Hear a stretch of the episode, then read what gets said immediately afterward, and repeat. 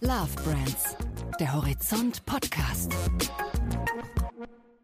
Hallo und herzlich willkommen zu einer neuen Folge von Love Brands. Love Brands, das ist der Podcast über Marken, die wir lieben und über die Menschen, die dahinter stehen. Mein Name ist Ingo Renz. In dieser Folge unseres Podcasts geht es um eine Marke, die wahrscheinlich jede und jeder von Ihnen kennt. Doch wohl nur die wenigsten würden tatsächlich von einer Marke sprechen. Dabei ist Borussia Dortmund mehr als nur ein außerordentlich erfolgreicher Fußballverein. Der BVB hat ein klares Verständnis davon, was er für seine Fans und alle, die dem Verein irgendwie nahestehen, sein will, nämlich eine Lebenshaltung. Bodenständig, echt und ambitioniert sind die Attribute, die im Markenleitbild von Borussia Dortmund fest verankert sind. Geradezu prädestiniert für unseren Podcast ist der BVB dadurch, dass sein Claim echte Liebe lautet. Verantwortlich bei Borussia Dortmund für alles was mit Marketing und Vermarktung zu tun hat, ist Carsten Kramer. Was sportliche Belange angeht, hält sich Kramer in der Öffentlichkeit mit Statements zurück. In der Marketing-Szene und damit auch den Leserinnen und Lesern von Horizont ist der Manager allerdings schon häufig begegnet. Etwa dann, wenn Borussia Dortmund wie im vergangenen Jahr beim Bundesliga Performance Check von Horizont sogar den großen FC Bayern vom Thron stoßen konnte. Oder wenn die Technische Universität Braunschweig in ihrer alljährlichen Fußballstudie Borussia Dortmund mal wieder zum deutschen Markenmeister ernannt hat. Erfolge wie diese sind nur möglich, weil Borussia Dortmund nicht nur auf dem Platz, sondern auch abseits davon immer nach Erfolg strebt. Worauf es dabei ankommt, hat mir Carsten Kramer in einem überaus spannenden Gespräch erklärt. Ich wünsche viel Spaß beim Zuhören. Guten Tag, Herr Kramer, schöne Grüße nach Dortmund. Herr Renz, moin moin. Ich hoffe, es geht Ihnen gut. Das ist ja die wichtigste Sache in diesen Tagen. Ja, selbstredend. Obwohl wir sprechen ja nach unserer Champions League-Niederlage in Rom. Äh, wenn Sie das auf die Ergebnisse oder das Ergebnis in Rom beziehen, dann geht es mir nicht gut. Ansonsten, wenn Sie auf Gesundheit und sonstige Einstellungen anspielen, ähm, alles soweit in Ordnung. Das freut mich zu hören. Der, unser äh, Thema lautet ja Love Brands. Ähm, das ist ja so die übergeordnete Thematik bei unserem Podcast. Ähm, nun hat Borussia Dortmund ja den Claim echte Liebe. Das heißt, sie haben ja das Thema Liebe schon im, im Unternehmensmotto drin sozusagen. Definieren Sie sich denn intern selbst auch als Love Brand?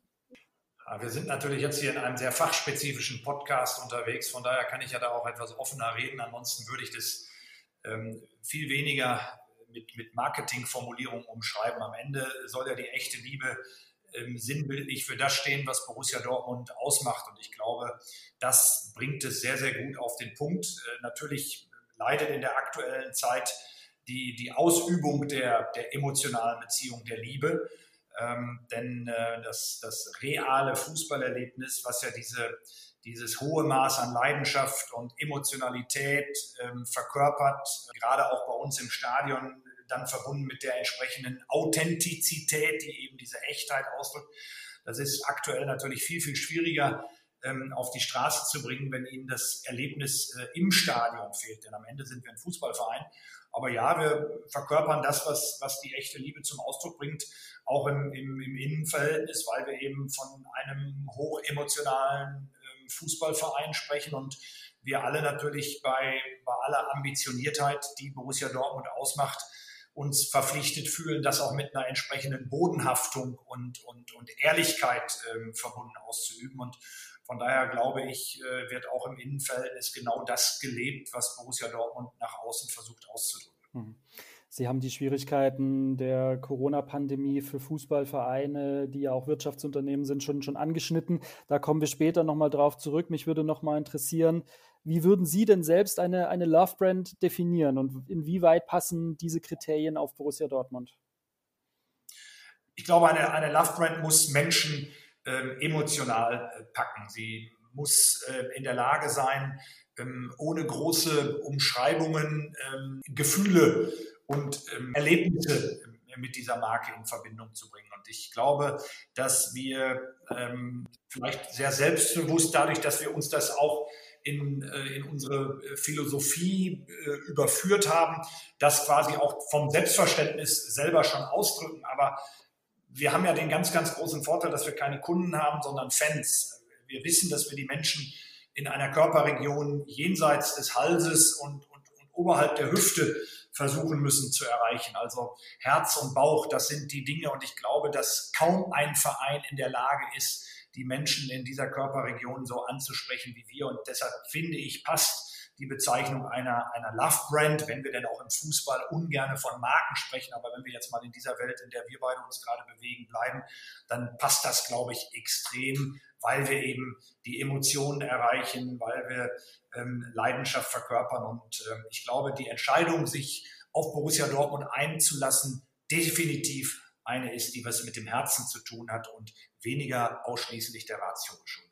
Das trifft sicherlich zu. Nun ist ja allerdings Borussia Dortmund auch ein, ein börsennotiertes Unternehmen, ähm, was, wenn ein, ein wichtiger Spieler verkauft wird oder es andere wirtschaftliche Entwicklungen gibt, durchaus auch mal Ad-Hoc-Mitteilungen rausschicken muss, was ja so ein bisschen äh, kälter wirkt als jetzt das, was Sie gerade beschrieben haben. Ähm, wie lässt sich das denn zusammenbringen? Einerseits der, der börsennotierte Konzern, auf der anderen Seite ähm, ja, eine, eine Marke, die die Liebe im Claim hat. Also da sehe ich, wenn wir mal in der Markenwelt bleiben, überhaupt keinen Widerspruch. Denn äh, Langnese ist mir gerade eingefallen. Ich weiß gar nicht, ob die Langnese als Love Brand bezeichnen wird, aber ich würde sie jetzt mal bezeichnen. Da stellt sich der Konsument ja auch nicht die Frage, äh, was ist eigentlich Langnese? Ne? Äh, gehört das zu Unilever? Äh, in welchem Unternehmenskonstrukt äh, wird, wird Langnese, wird die Marke Langnese verwaltet? Also ich glaube, dass diese Fragen der, der Konsument, äh, der eine Marke ähm, für sich zu einer Love Brand macht, ja nie stellt warum das im Fußball dann immer wieder strapaziert wird, indem Sie hier jetzt gerade die Frage stellen und sagen, steht das Unternehmenskonstrukt ähm, der Love Brand Borussia Dortmund nicht im Widerspruch zu der Empfindung des Menschen zu Borussia Dortmund? Die, diese, diesen Dissens sehe ich ehrlich gesagt nicht. Wichtig ist natürlich, wenn wir jetzt in der freien Fußballwelt bleiben, dass das Konstrukt, was hinter der Marke ähm, einer, einer steht, nicht die Markeneigenschaften konterkariert oder verwässert. Und ich glaube, dass wir trotz der Börsennotiertheit genau wissen, was Borussia Dortmund auszeichnet. Und wir haben ja nun auch ein Konstrukt bei Borussia Dortmund, was nach wie vor dafür Sorge trägt, dass die 50 plus 1 Regel nicht äh, hintergangen wird, so dass die Menschen, die diesen Verein ausmachen, die Mitglieder nach wie vor ähm, Entscheidungsgewalt haben, wer diesen Verein leitet und führt. Das wissen übrigens die Aktionäre, die sich an Borussia Dortmund beteiligen, genauso. Das ist ja auch weder für den Aktionär noch für das Mitglied des eingetragenen Vereins eine Mogelpackung, sondern etwas, was wir was wir sehr transparent kommuniziert haben. Der Aktionär weiß, wo seine Einflussgrenzen sind und das Mitglied weiß, dass trotzdem der eingetragene Verein nach wie vor im Driver's Seat sitzt, was die Personalkompetenz bei Borussia Dortmund von daher sehe ich da auch bezogen auf Borussia Dortmund in unserer Fußballwelt überhaupt keinen Widerspruch. Hm. Also die 50 plus 1 Regel hochzuhalten, ist für Sie auch in der, in der Markenpositionierung äh, durchaus wichtig, weil Sie sagen, das ist nun mal das, was den, was den Fußball auch ausmachen soll, dass es hier nicht um, dass hier nicht Unternehmen gegeneinander spielen, sondern nach wie vor Fußballvereine. Exakt. Unser, unser äh, Zweck ist in der Vereinssatzung klar bestimmt. Wir wollen Fußball spielen. Wir wollen den Menschen die Freude am, am, Fußball vermitteln und der Fußball muss immer im Mittelpunkt stehen. Wir spielen Fußball, um Fußball zu spielen. Und ähm, ich glaube, dass wir über diese Ehrlichkeit, über diese Authentizität, äh, von der wir kommen, auch äh, uns mehr als nur verpflichtet fühlen, diese 50 plus 1 Regelung aufrechtzuerhalten. Und wir spüren ja gerade in diesen Zeiten, ähm, was womöglich durch den Fußball fehlt und abhanden kommt glaube, deshalb ähm, ist es auch ganz, ganz wichtig, dass wir uns diese, die, die, die Seele des Fußballs beibehalten. Und aus unserer Sicht ist eben auch das äh, Konstrukt 50 plus 1 ein ganz, ganz wichtiges, damit der Fußball in seinen Kernelementen so ähm, weiter gespielt werden kann. Nun steht 50 plus 1 ja durchaus immer wieder mal in der Diskussion. Und es gibt ja auch andere Vereinskonstrukte, denen vorgeworfen wird, diese Regelung so ein bisschen zu, zu hintergehen, beziehungsweise ähm, auf eine Weise zu interpretieren, die eigentlich 50 plus 1 nicht mehr so richtig gerecht wird. Ähm, Stichwort RB Leipzig zum Beispiel. Inwieweit lebt denn die Marke Borussia Dortmund, die ja, wie Sie gerade beschrieben haben, 50 plus 1 sehr hoch hält, ähm, denn auch von der Abgrenzung zu solch anderen Entwürfen? Ich war gerade ganz gespannt, in welche Richtung Ihre Frage geht, weil ich eigentlich den letzten Satz nicht vermutet hatte und gesagt hätte, dass ich mich in der aktuellen Zeit gar nicht äh, mit, mit solchen Themen gerne beschäftige. Wir haben ja genug mit uns selber zu tun. Aber klar, ähm, so wie Sie die Frage jetzt formuliert haben, hilft uns das natürlich auch abzugrenzen. Ähm, und äh, es wird ja im Zuge äh, der, der aktuellen Entwicklung der Bundesliga immer wieder davon gesprochen, dass der ein oder andere Traditionsverein verschwunden ist. Dafür sind neue Vereine, äh, Werksvereine wie, wie, wie Wolfsburg oder, oder Leverkusen doch etwas permanent erfolgreicher als andere.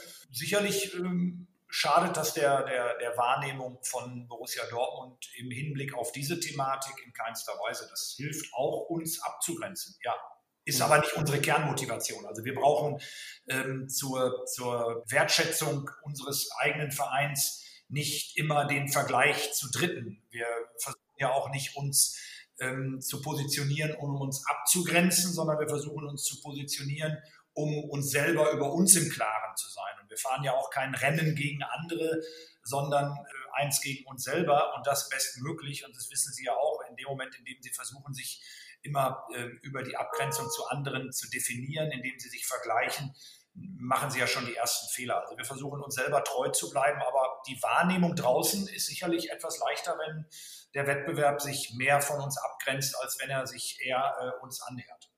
Sie schauen auf sich selbst, ähm, tun sie auf dem, auf dem Platz auch. Nur ist es ja so, ist es ja immer auch eine, eine Frage, wie weit treibt man die Kommerzialisierung denn voran? Also auch Borussia Dortmund äh, ist auf Sponsoring-Einnahmen angewiesen. Sie haben ja immer versucht, dabei so behutsam wie möglich vorzugehen und auch nur mit Marken zusammenzuarbeiten, die auch wirklich ähm, zu ihnen passen. Trotzdem, allgemein hat man so das Gefühl, geht die Stimmung immer mehr dahin, Fans äh, haben ein Problem damit, dass es im Fußball irgendwie nur noch ums Geld geht, dass sie sich oft nur noch wie Kunden vorkommen. Können Sie das denn irgendwie nachvollziehen? Oder würden Sie generell glauben, dass das Business eine Gefahr für Fußball und Fankultur ist? Allein, dass Sie diese Frage stellen, führt dazu, dass ich das Thema natürlich ernst nehme. Und klar sind wir in einem sehr permanenten Dialog mit, mit all unseren äh, Fangruppen, ob Fanbetreuung, ob Fanabteilung, ob Fanclubs, äh, bis hin zur Ultraszene. Wir versuchen schon über den Dialog Rückmeldung zu erfahren und ich glaube, dass wir hier beim BVB, ob in der Person von, von Aki Watzke und auch vielen anderen, ähm, ein sehr gutes Gespür dafür haben, was die Menschen da draußen für, für Empfindungen haben. Das, glaube ich, bekommt man ja auch gerade in der aktuellen Situation sehr zu spüren. Und deshalb glaube ich, dass wir hier in, in Dortmund an der einen oder anderen Stelle Wege eingegangen sind, die andere Vereine nicht gegangen sind. Ich glaube, dass wir versuchen, da auch teilweise Kompromisse zu schließen, die uns helfen, uns weiterzuentwickeln, ohne dass sie den, den Fan ähm, zu sehr abwenden. Ähm, das ist ein, eine Herausforderung, die werden wir nicht immer im Konsens ähm, gelöst bekommen, weil wir natürlich auch gemeinsam die Erwartungshaltung haben, äh, ambitioniert Fußball zu spielen. Äh, wir wollen wettbewerbsfähig bleiben. Wir wollen sozialverträgliche Preise anbieten. Wir wollen uns äh, am Ende nicht so über den ähm, über den einzelnen Fan monetär bereichern, wie das womöglich anderswo der Fall ist. Also wir haben ja nicht das Ziel aus den 81.000, wann sie denn mal wieder im Stadion sein sollten, denen permanent mehr aus der Tasche zu ziehen. Ganz im Gegenteil, wir achten beim Preis darauf, wir achten jetzt auch zu Corona-Zeiten auf ein mehr als sozialverträgliches Pricing. Ähm, aber wir haben halt den Ehrgeiz, so viele Menschen wie nur möglich für Borussia Dortmund zu begeistern. Und durch die Internationalisierung und Digitalisierung gibt uns das Wachstumsmöglichkeiten die aber meines Erachtens nicht zu Lasten der, der Fans hier vor Ort gehen, sondern eben dazu beitragen, dass wir uns weiterentwickeln können, mehr Menschen für Borussia Dortmund begeistern, ohne dass wir aber eben den Fan hier vor Ort übermäßig in Anführungsstrichen, ganz, ganz wichtig ist, mir fehlt jetzt das, das, das bessere Synonym, äh, schröpfen. Also von daher glaube ich, dass wir da ähm, sehr, sehr sorgsam mit umgehen und trotzdem habe ich Verständnis für die Empfindungen, die Sie in Ihrer Fragestellung gerade mit aufgenommen haben. Um, ähm, um diese Empfindungen aufzuspüren bei den Fans und auch den Fans immer wieder klar zu machen, wie sie agieren, warum sie so agieren, wie sie agieren, äh, braucht es ja, braucht's ja eine große Nähe, die jetzt auch in Corona-Zeiten erschwert ist. Ähm, da werden dann digitale Wege wichtiger. Wie halten Sie denn den Fandialog jetzt, jetzt gerade aufrecht? Was sind da die, die besten Rezepte? Also insgesamt zeichnen wir uns glaube ich, wirklich dadurch aus, dass wir den Dialog suchen. Ich bilde mir ein, dass wir in den letzten sechs Monaten fast alle unsere Entscheidungen nicht nur transparent kommuniziert haben, sondern im Dialog mit den Beteiligten erarbeitet haben. Das gilt sowohl für die Fans als auch mit den Partnern äh, über Videokonferenzen, äh, über viele, viele Telefonate, auch Telefonate, die man sonst womöglich nicht führt.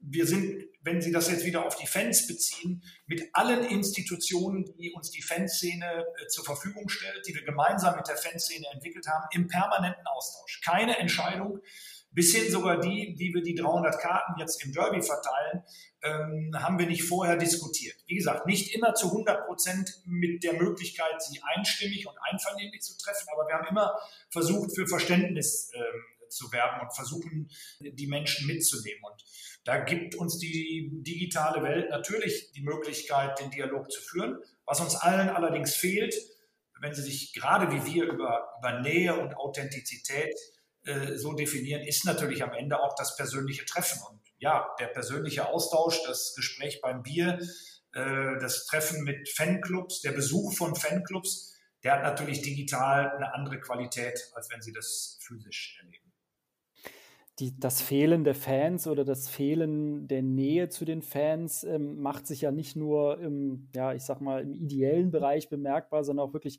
handfest im, im wirtschaftlichen. Wie sehr ähm, der Fußball von wirtschaftlichen Dingen abhängt, hat ja die Corona-Krise leider auch, auch sehr stark gezeigt. Ich erinnere mich an, an einen Satz von Christian Seifert, den er gesagt hat, als ähm, die Bundesliga im Frühjahr verkünden musste, dass sie jetzt vorübergehend erstmal pausiert. Da hat er gesagt, vielleicht müssten sie, muss sich der ein oder andere jetzt mal eingestehen, dass der Fußball eben doch ein Produkt ist. Würden Sie dieser Aussage zustimmen? Ich würde sie in meiner Funktion als Vertreter von Borussia Dortmund anders formulieren, weil ich eben glaube, dass wir doch mehr sind äh, als äh, nur ein Produkt. Ich glaube, dass wir hier ein, eine Gemeinschaft verkörpern, die ganz, ganz wichtig ist auch für die Gesellschaft. Denn wenn wir dieses Gemeinschaftsgefühl Borussia Dortmund auf Dauer hier nicht mehr hätten, ich glaube schon, dass den Menschen etwas fehlen würde. Ich glaube, dass es momentan ein Segen ist, dass man zumindest noch die 90 Minuten am Fernsehen sich anschauen kann. Aber ich glaube, dass wir am Samstag beim Derby wieder einmal gespürt haben werden, wie wichtig so ein Derby ist und dass ein Derby nicht nur um 18.30 Uhr beginnt und um 20.15 Uhr zu Ende ist. Da hängt viel, viel mehr dran. Und ich glaube, wir wissen, dass es zu dem aktuellen keine Alternative gibt. Das wissen wir auch sehr zu wertschätzen. Aber das, was den Fußball ausmacht, ist viel, viel mehr. Und ich glaube, dass wir anerkennen werden, wenn der hoffentlich Normalzustand so schnell wie möglich wieder zurückkehrt, dass das eben definitiv mehr ist, als nur 90 Minuten Fußball zu schauen. Selbst unsere Spieler, ich glaube, selbst unsere Spieler, Erling Haaland, da merkt man das natürlich immer ganz besonders, wie, wie der den, den Doppelpass auch mit dem Fan sucht. So sehr unsere Spieler gerne konzentriert im Training arbeiten, so sehr fehlt denen doch auch der öffentliche Zuspruch und die Nähe zu den Menschen. Und unser Spiel in Rom mal völlig außen vor, wie es sich auf dem Rasen verhalten hat, in einem gruseligen Römer-Olympiastadion ohne quasi Zuschauer hat doch nicht die Qualität, die dazu führt, dass man Bock hat auf, auf Champions League-Spiele. Nochmal, das ist kein Beklagen. Ich bin heilfroh, dass wir momentan spielen. Jeder Spieltag ist ein gewonnener Spieltag in einer extrem schwierigen Situation. Aber den Fußball ausschließlich auf dieses auf diese 90 Minuten zu reduzieren, wird meines Erachtens dem Fußball in keinster Weise gelingen. Wie sehr würden Sie denn sagen, trägt die Markenstärke dazu bei, durch diese Zeit jetzt zu kommen? Ich glaube, in einer solchen Krise, in der sich der Fußball und damit auch wir aktuell befinden, merken Sie erst die eigentliche Kraft, die von einem Verein wie Borussia Dortmund ausgeht. Da sind wir ja auch ein bisschen krisenerprobter. Sie kennen unsere wirtschaftliche Schieflage Anfang des Jahrtausends. Ähm, der Bombenanschlag Monaco liegt übrigens auch erst gerade mal dreieinhalb Jahre hinter uns. Eine Situation, die bisher in dieser Dimension kein anderer Fußballverein erlebt hat, wo wir innerhalb von einer Sekunde auf die andere in einen ungeahnten Krisenmodus umspringen mussten. All diese Situationen zeigen die Dimension von Borussia Dortmund und von daher würde ich Ihre Frage mit einem glasklaren Ja beantworten. Sie merken in einer solchen Phase umso mehr die Kraft und die Dynamik und die Ausstrahlung, die ein Verein wie Borussia Dortmund hat. Die Loyalität der Menschen ist übrigens auch eine extrem ausgeprägte. Also ähm, wir erfahren so viel Rückendeckung, obwohl die Menschen und auch die Unternehmen, die uns begleiten, ja auch eigene Sorgen haben. Wahrscheinlich größere teilweise als wir. Und trotzdem rücken die von uns keinen Millimeter ab. Das hat, glaube ich, dann auch etwas mit dieser Dimension zu tun. Kann man auch als, als starke Marke agieren und so wahrgenommen werden, wenn man mal sechs Wochen in Folge verloren hat? Ja, gerade, gerade dann äh, merken Sie, ähm, dass Sie das besser äh, über aushalten können, wenn Sie eben eine starke Marke sind. Wir haben aber trotzdem natürlich die Ambitioniertheit auch zu einer Kernkompetenz unseres Vereins gemacht und deshalb wollen wir natürlich auch erfolgreich Fußball spielen. Das ausbleibende Erfolg dann natürlich auch dazu beitragen kann, dass die Marke leichte Kratzer bekommt, äh, zumindest temporäre Kratzer, versteht sich von selber. Aber wir definieren uns am Ende ja auch nicht ausschließlich über Titel und Ambitioniertheit, sondern eben über mehr. Deshalb ja auch die echte Liebe. Und ich glaube, dass man, wenn man das so offen ähm, herausgearbeitet hat, auch in der Lage ist, schwierige Phasen zu überleben, ohne dass die Marke nachhaltigen Schaden erleidet. Mich würde mal interessieren, wie wichtig für Sie eigentlich der Begriff der Haltung ist. Also ich glaube, Haltung und Purpose sind zwei der in den vergangenen Jahren in der Marketing-Szene am überstrapaziertesten Begriffe überhaupt äh, gewesen. Und wir haben das ja auch in der Bundesliga erlebt, dass Mannschaften vor dem Anpfiff hingekniet sind, um zum Beispiel gegen äh, Rassismus in den USA zu protestieren oder auch Rassismus zu Hause. Wie, wie, wie stehen Sie solchem Haltungsmarketing gegenüber? Ist das was für, für Borussia Dortmund oder wie sehen Sie das generell? Also wenn es Haltungsmarketing wäre, dann wäre es überhaupt nichts für uns, weil mit der Haltung, finde ich, hat man kein Marketing zu machen. Haltung hat man oder man hat sie nicht. Ja, man ist dann auch geneigt, finde ich, und das nicht zu Unrecht, ähm, darüber zu sprechen. Denn man will ja, wenn man Haltung hat, auch eine gesellschaftliche Wirkung entfachen. Die kann man nur entfachen, wenn man ähm, an der einen oder anderen Stelle die Haltung auch artikuliert. Ich glaube zum Beispiel an einem Standort wie Dortmund, können sie nicht unpolitisch sein als BVB. Deshalb haben wir uns ja hier auch ein ähm, klares Bekenntnis gegen Rechts, gegen Intoleranz und sonstige gesellschaftliche Stigmatisierung auf die Fahne geschrieben.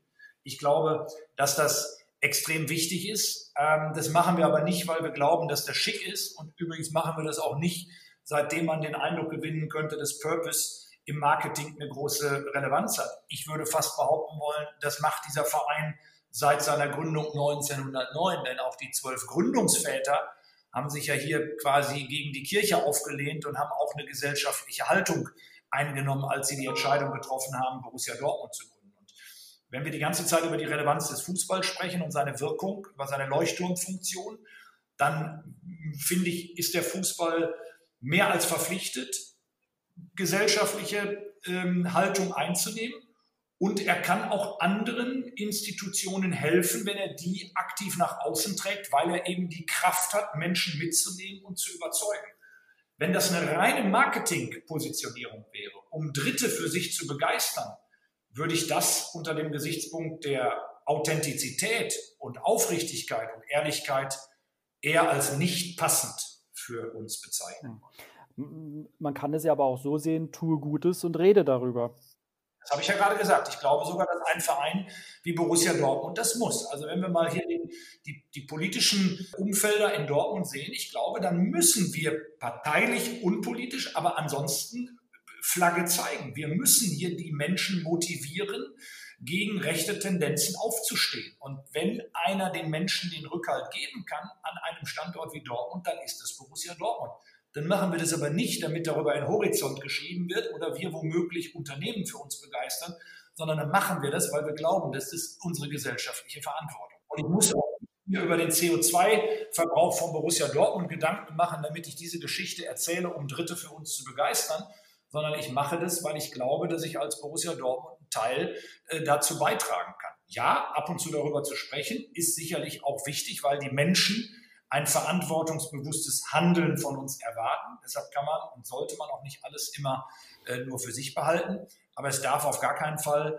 äh, der, der ausschließliche oder das ausschließliche Mittel zum Zweck sein. Sie haben ja in dem Bereich auch einiges unternommen. Sie haben äh, CO2 haben Sie schon angesprochen, kommen wir gleich zu.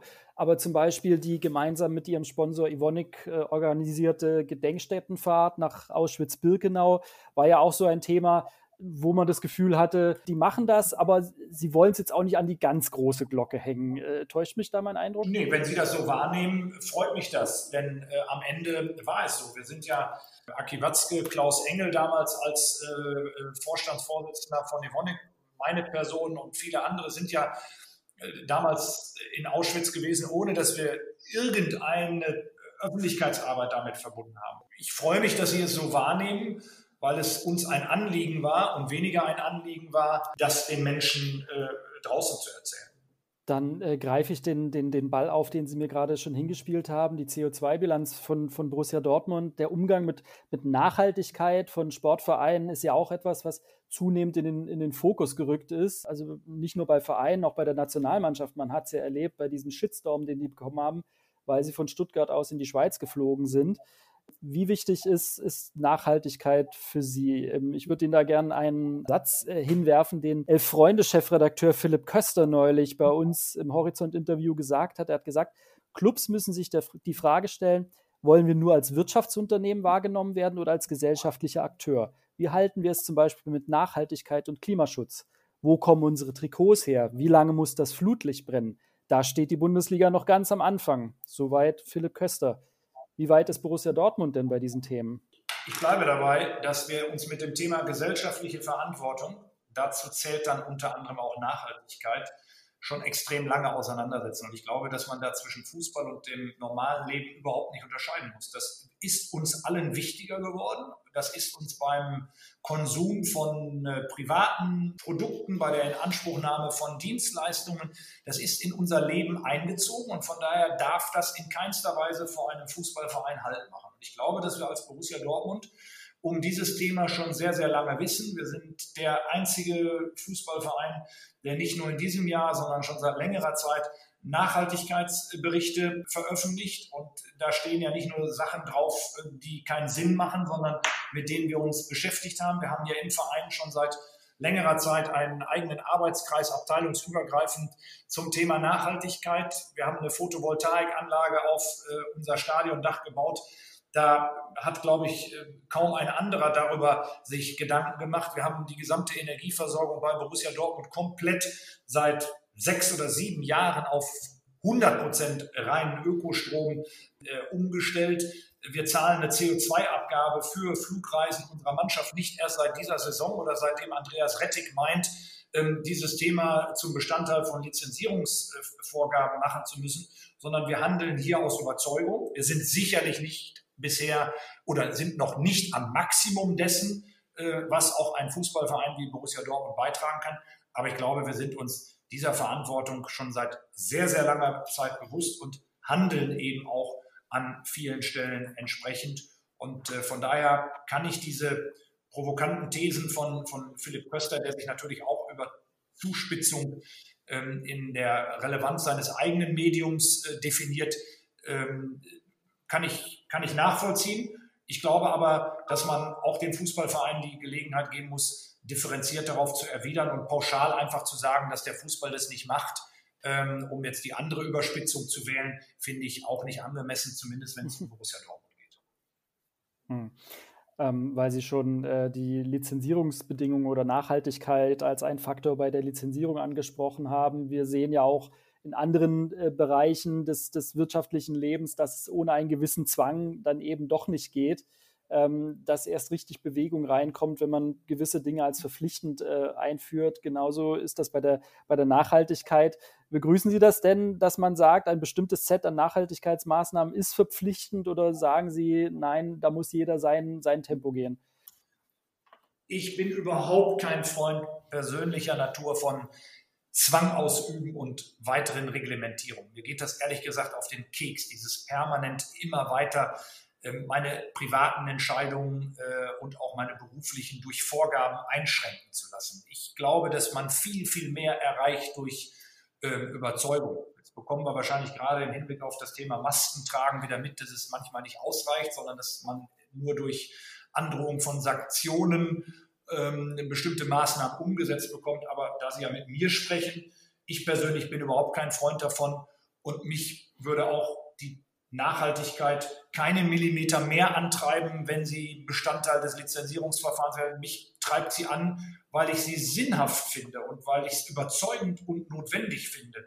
Ich glaube, man braucht nicht immer die Aufnahme ähm, in irgendein Regelwerk, geschweige denn gesetzliche Vorgaben. Wir machen das aus innerer Überzeugung, weil wir eben definitiv viel, viel mehr sind als nur ein Fußballverein man merkt schon, sie sind, äh, sie, sie und äh, nicht nur sie selbst, sondern auch ihre Kollegen bei Borussia Dortmund sind äh, ziemliche, ähm, ja, man kann sagen, glaube ich, äh, Überzeugungstäter. Das hat sich ja auch in der, in der Corona-Zeit jetzt gezeigt. Zum Beispiel hat ja Borussia Dortmund in der Frühphase der Pandemie auch den Signal Iduna Park als Corona-Testcenter äh, zur Verfügung gestellt. Warum haben sie das gemacht? War das zur damaligen Zeit einfach, einfach schiere Notwendigkeit, weil es ähm, ja, weil, weil die Situation so war, dass, ähm, dass die Gesundheitsämter nicht mehr nachkamen oder wollten sie auch damit zeigen, wir sind ein, ein gesellschaftlicher Akteur hier in der Region und wir engagieren uns auch entsprechend.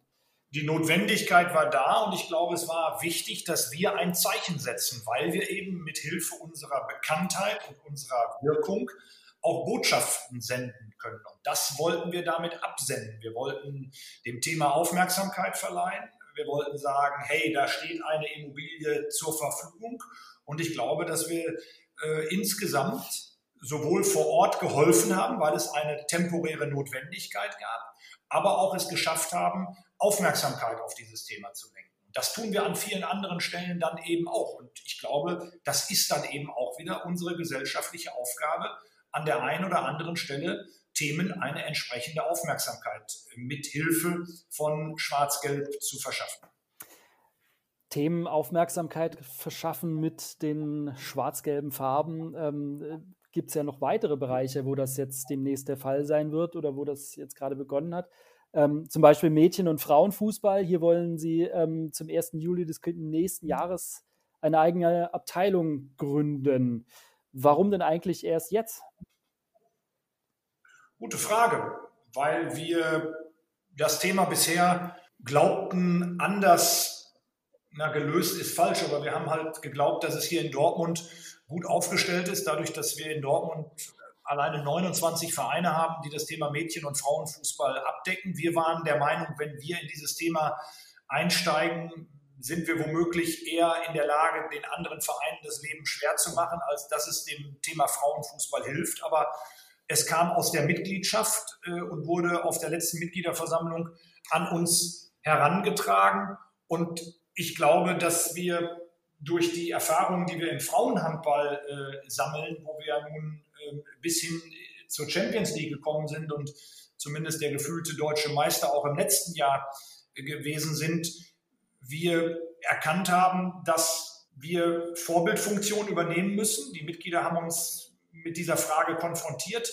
Ich erinnere mich an das Mitglied, das dann ans Mikrofon ging und sagt, wenn meine Tochter oder wenn ein Mädchen, ich glaube, es war nicht seine eigene Tochter, wenn ein Mädchen bei euch Fußball spielen will, dann müsst ihr es ja momentan abweisen oder aber ausschließlich zu eurer Fußballschule schicken, wo man dann quasi nur gegen Entgelt spielen kann. Ist das zeitgemäß? Und diese Frage haben wir uns gestellt. Wir haben das intern diskutiert. Wir haben die Dortmunder Frauenfußballvereine mit ins Boot geholt und haben gesagt, nee, das ist in der Tat nicht mehr zeitgemäß. Und wenn ihr Dortmunder Fußballvereine keine Sorge habt, wenn wir das Thema Frauenfußball besetzen, dass es für euch schwieriger wird, dann prüfen wir das. Und wir sind zu dem Ergebnis gekommen, dass wir das machen. Wir glauben, dass es sinnvoll ist, auch erst einmal in der Kreisliga anzufangen. Und wir sind jetzt dabei, zusammen mit Mitarbeiterinnen und Mitarbeitern, Fanvertretern und anderen Fußballvertretern aus Dortmund im Rahmen einer Projektgruppe die Spielregeln festzulegen, damit die Sorgen, die wir bis dato gehabt haben, nicht dann auf einmal Realität werden. So kann es zum Beispiel sein, selbst wenn Sie mich das nicht fragen würden, antworte ich Ihnen das jetzt gerade, dass wir uns zum Beispiel freiwillig beschränken werden, von anderen Vereinen mehr als zwei Spielerinnen aufzunehmen, damit da nicht auf einmal die Gefahr besteht, dass eine Mannschaft abgemeldet werden muss. Mit diesen Themen beschäftigen wir uns jetzt und dann hoffen wir, ein ordentliches Setup präsentieren zu können, mit dem wir dann erfolgreich das Thema Frauenfußball im nächsten Sommer aufnehmen werden. Wird die Marke Borussia Dortmund auch als Love-Brand erst dadurch jetzt so richtig komplett fertig, abgerundet?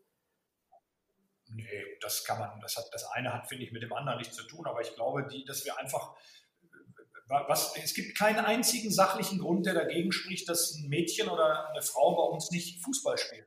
Das ist eigentlich die Kernfrage. Und die Attraktivität des Fußballspielens hat zugenommen. Es wird äh, bei den Mädchen genauso gerne Fußball gespielt wie bei den, wie bei den Jungs. Und warum soll das bei einem so großen Verein wie Borussia Dortmund nicht möglich sein? Genau darauf hatten wir keine Antwort. Besser gesagt hatten wir eine Antwort, nein, geht bei uns nicht. Und das ist aus unserer Sicht nicht mehr äh, zeitgemäß. Und ja, vielleicht ist es auch irgendwann mal schön, das steht am Ende des Weges, der dann hoffentlich erfolgreich gegangen wird, wenn bei einem äh, großen Turnier wie einer Weltmeisterschaft oder einer Europameisterschaft dann auch eine Nationalspielerin Borussia Dortmund vertritt. Hat aber nichts mit der Vollendung oder Fertigstellung der Love Brand zu tun. Ähm, Gleiches gilt, denke ich mal, für das, für das Thema E-Sports, zu dem der BVB ja nun auch einen Zugang gefunden hat, nachdem sie ja jahrelang einen Einstieg kategorisch ausgeschlossen haben. Ich kann mich noch erinnern, ähm, als ich mal zum Interview bei Aki Watzke war und gefragt habe, ähm, kann man denn eine, eine Marke wie Borussia Dortmund durch, durch E-Sports-Engagement aufladen? Und er sagte, ja, negativ. Ähm, konnten Sie denn jetzt die Verweigerungshaltung schlicht und einfach nicht mehr länger aufrechterhalten oder was sind die Überlegungen dahinter, jetzt auch im E-Sports mehr zu machen? Ich bin jetzt mal einmal ganz äh, forsch, indem ich dem Fragesteller äh, enttäuscht signalisieren muss, dass ich schon die Fragestellung für nicht sehr gelungen halte, weil ich eigentlich gehofft hatte, dass ein Medium wie Sie und ein Vertreter wie Sie sich mit dem Thema differenzierter auseinandersetzen würden. Deshalb habe ich mich auch auf diesen Podcast gefreut, weil man da etwas mehr Zeit hat, vielleicht das Thema weiter aufzufächern. Ich sehe da 0,0 Widerspruch zu der Aussage von Aki Watzke, denn die hat weiterhin Bestand. Wir sind keine Freunde von E-Sports. Wir sind allerdings der Meinung, dass das Thema E-Football als kleiner Bestandteil von E-Sports etwas mit dem Kerngeschäft des Fußballs zu tun hat. Und diesem Thema haben wir uns übrigens nicht erst seit diesem Sommer, sondern schon länger durch Kooperationen mit FIFA. Wir haben übrigens, bevor wir mit FIFA zusammengearbeitet, FIFA 21 bzw. EA Sports zusammengearbeitet haben, auch schon mit Konami und Pro Evolution Soccer und davor auch schon mit EA und FIFA zusammengearbeitet. Also das Thema E-Football haben wir schon viel, viel länger auf der Agenda. Aber sie werden nach wie vor bei uns keine Sinnhaftigkeit erfahren können in einem Engagement von Borussia Dortmund in Fortnite, in League of Legends oder in sonstigen Strategie- oder Ego-Shooter-Spielen, weil wir glauben, dass sie überhaupt nichts mit dem Fußball zu tun haben. Das führt übrigens auch dazu, dass wir über die Feiertage, die auf uns zukommen, nicht einmal darüber nachdenken werden, nur weil in Ellipelli äh, wieder erfolgreich Dart gespielt wird, eine Darts-Abteilung aufzumachen. Wir haben auch keine Basketball-Abteilung, nur weil ganz viele Kids auf einmal äh, Basketball spielen. Und selbst Handball, bei dem wir in Dortmund durch den erfolgreichen Frauenhandball und die Historie ähm, erfolgreichen Herrenfußhandballs äh, ähm, sind wir ja nicht auf die Idee gekommen, auf einmal noch eine, eine Herrenhandballabteilung aufzumachen. Also wir suchen, wenn dann Betätigungen, die etwas mit dem Fußball zu tun haben. Und das Thema E-Football ist etwas, was sowohl unsere Spieler betrifft, als auch eben unsere Fans. Und deshalb haben wir uns entschieden, das Thema E-Football etwas weiter ähm, in den Fokus zu rücken aber auch nicht so weitgehend, dass sie Borussia Dortmund jetzt zum Beispiel schon als Mitglied in der VBL sehen, weil wir einfach glauben, dass das aktuell noch nicht passt. Das muss nicht heißen, dass wir das zukünftig nicht machen.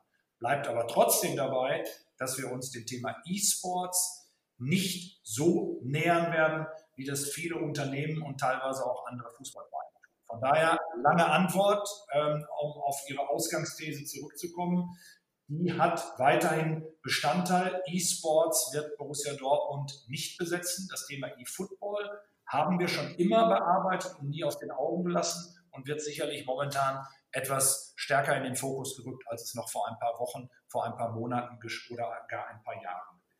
Da habe ich jetzt auch nochmal gelernt, wie wichtig Begrifflichkeiten bei diesem Thema sind. Ähm, E-Football ist sicherlich ein, ein, eine Subdivision von, von E-Sports, aber landläufig wird unter E-Sports natürlich auch Gaming gefasst, wie bei den Spielen, die Sie gerade genannt haben, League of Legends, Dota 2, Fortnite ähm, etc. Ähm, ich, ich falle Ihnen nochmal hin.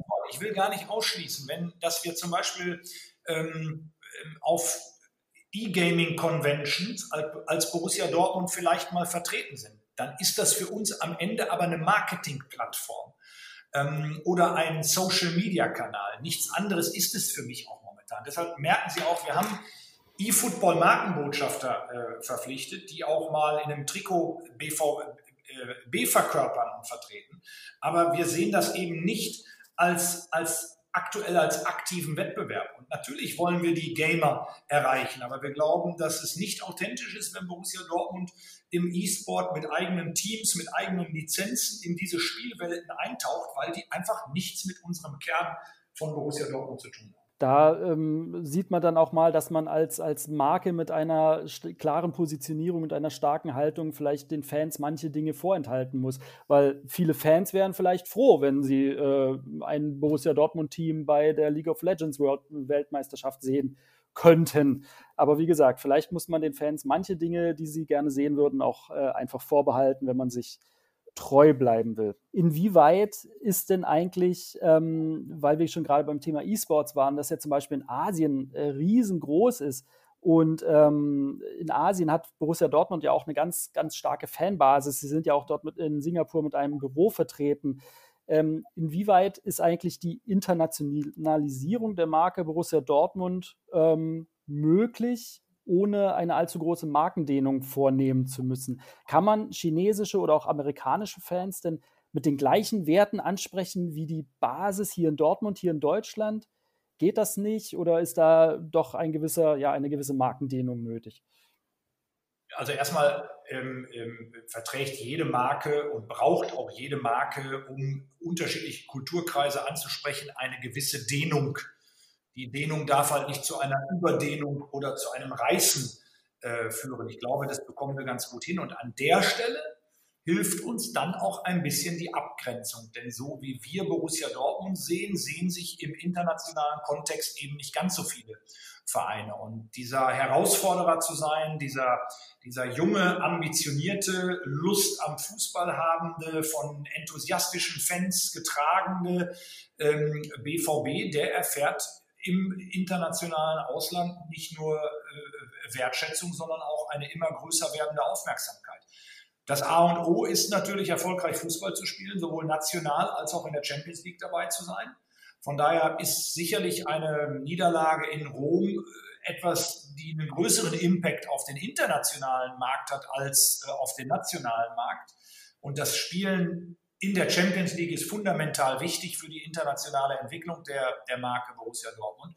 Aber ich sehe da überhaupt keinen Widerspruch, überhaupt kein Problem, weil ich Ihnen ja schon am Anfang erzählte, dass ich glaube, der, der Wachstumstreiber bei Borussia Dortmund, der Multiplikator ist, mehr Menschen für uns zu erreichen und nicht den Einzelnen noch mehr zu überfrachten mit Angeboten, sondern schlichtweg einfach mehr Menschen von oder für Borussia Dortmund zu begeistern.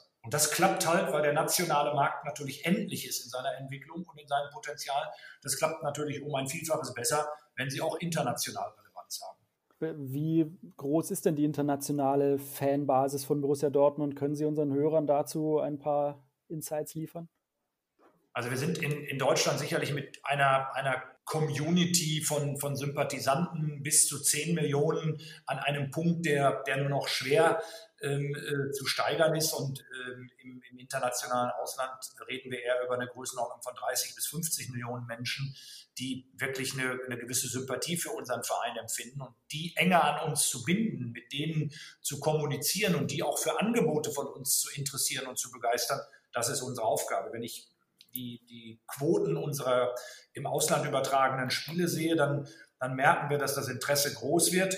Dann müssen wir allerdings auch vielleicht ein wichtiger Hinweis im Hinblick auf die bevorstehende Verteilungsdiskussion der TV-Gelder auch mal klar festhalten, dass ähm, sich nach Bayern München und Borussia Dortmund ähm, dann erstmal ein großes Loch auftut. Und ähm, von daher äh, im Hinblick auf die internationale Wahrnehmung sicherlich Bayern München weit vorweggehen und Borussia Dortmund dann dahinter die beiden sind, die dazu beitragen, dass das Interesse am deutschen Fußball auch im Ausland ähm, weiterhin ein großes ist. Ich glaube, die, ähm, das Corona-Konzept der Bundesliga hat ja auch einiges dazu beigetragen, das äh, Ansehen der Bundesliga im Ausland weiter zu steigern. Aber Stichwort Corona, ich weiß, wie schwer es in diesen Zeiten ist, äh, weiter in die Zukunft zu blicken oder einen Blick in die Glaskugel zu werfen, wenn wir alle nicht mal wissen, wie es nächste Woche aussieht. Ich würde Sie trotzdem gerne fragen, wie sieht denn die Zukunft der Marke Borussia Dortmund aus? Wo, wo wollen Sie sich hin entwickeln? Was sind Ihre Ziele mit der Marke?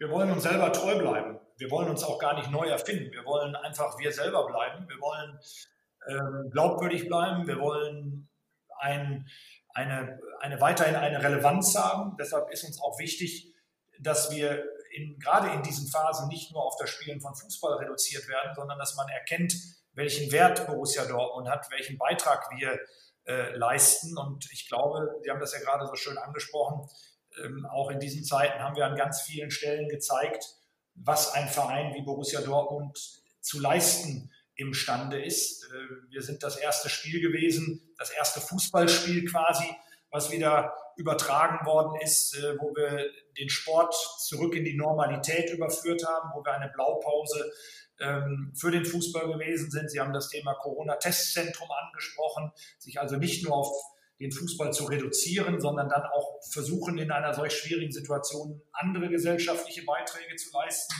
Wir haben jetzt auch wieder Spiele mit Zuschauern bewegt, mit den meisten Zuschauern in einer sehr verantwortungsbewussten Situation. Also schlichtweg unserer Vorbildrolle weiterhin gerecht zu werden und unsere Menschen mitzunehmen und ihnen zeigen, dass wir bereit sind, Verantwortung zu übernehmen und dass wir in der Lage sind, das in uns gesetzte Vertrauen zu rechtfertigen.